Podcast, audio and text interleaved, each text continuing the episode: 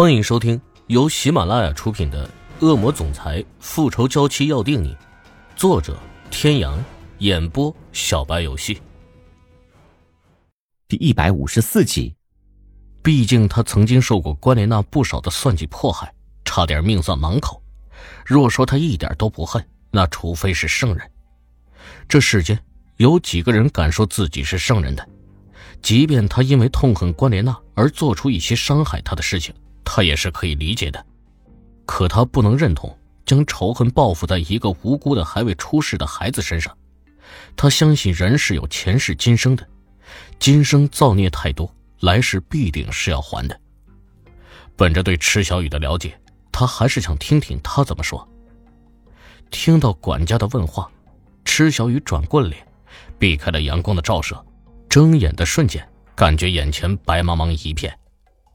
嘴里下意识的回了一句：“不是我。”管家，你见过哪个做坏事的人会承认是自己做的？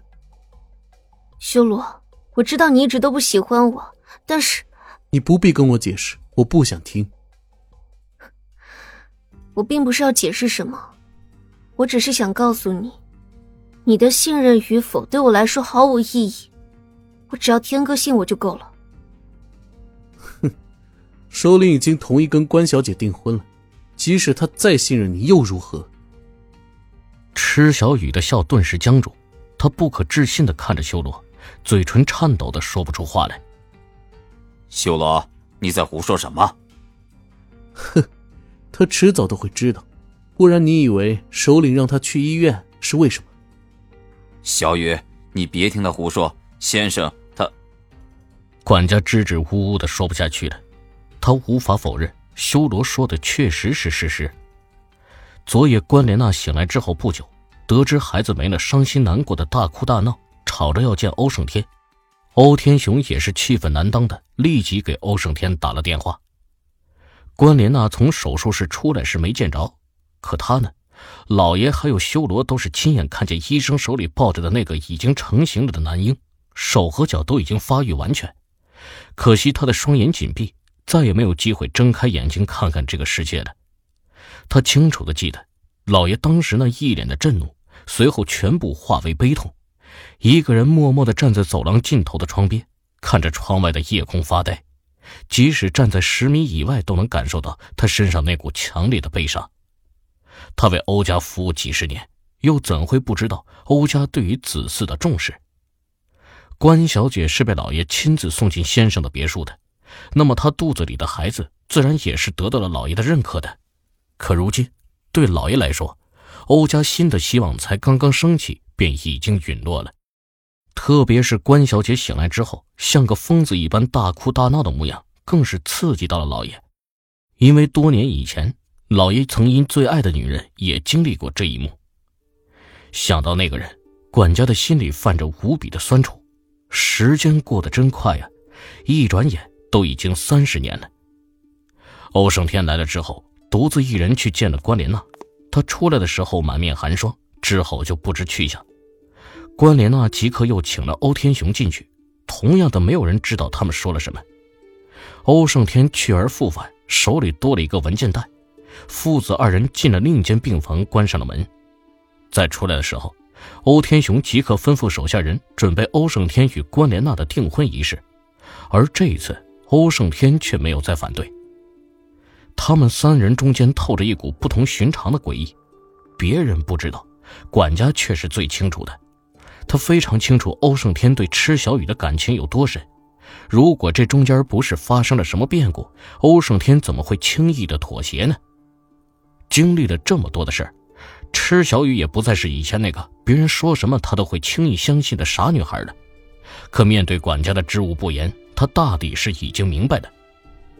修罗并不知道他们三人之间的恩怨，他只是欧胜天的一个忠心属下，他只是在以自己认为对的方式保护着欧胜天。对于他这样只是忠心于欧胜天的人，池小雨又有什么理由去责怪他的不理解呢？摇了摇头，他差点就忘记了目前糟糕的局面。既然他的最终结果只有离开这一条路。那么，欧胜天或许和关莲娜订婚也不是什么坏事。车内的气氛再次陷入了沉默。管家一脸担忧的看着池小雨，最近他的脸上最多的怕就是这个表情了。修罗，小心！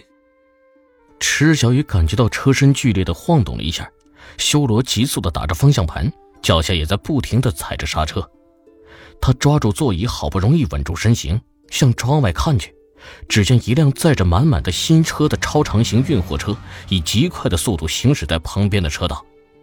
也不知道是车辆出了什么故障，还是驾驶员出了什么问题，在他们前方不远处的车头正没有规律的左右摆动，带着后面的车斗也在左右摆动，像条巨蛇一般。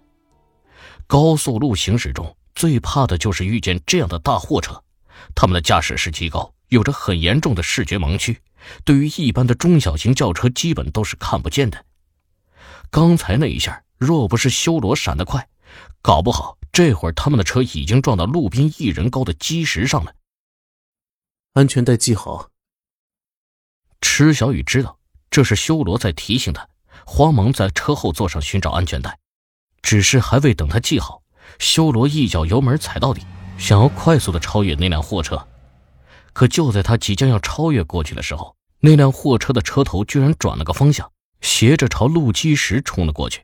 后头的车斗也因为车速过快，一侧轮胎已经脱离地面，眼看着就要侧翻下去。砰的一声惊天动地的响声过后，货车的车头结结实实的撞在了路基石上，将那相连的几块基石全部撞毁，停了下来。只有车底不停的喷着气。一侧轮胎偏离地面的车斗也险险落了回去，横在了路中间，把半边车道堵了个严严实实。跟随其后的几辆车。一时间做了快速的反应，即便是这样，由于惯性的原因，还是向前冲了好几米，都有不同程度的轻微剐蹭。好在车里的人没什么事儿。距离货车最近的那辆车可就没什么好运气了。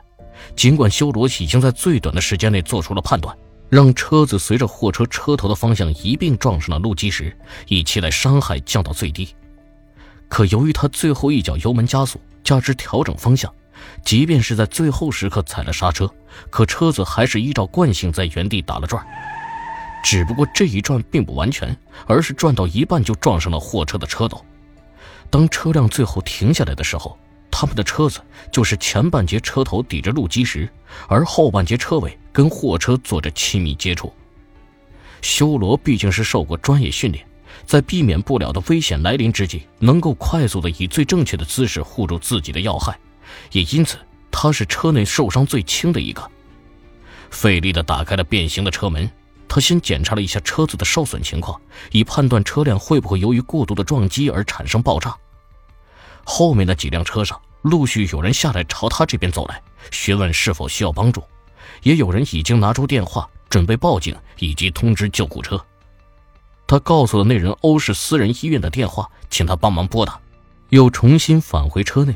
看了看副驾驶上管家的情况，安全带缓冲了撞击，所以管家不过是受了些轻微的擦伤，惊吓过度才导致昏迷不醒。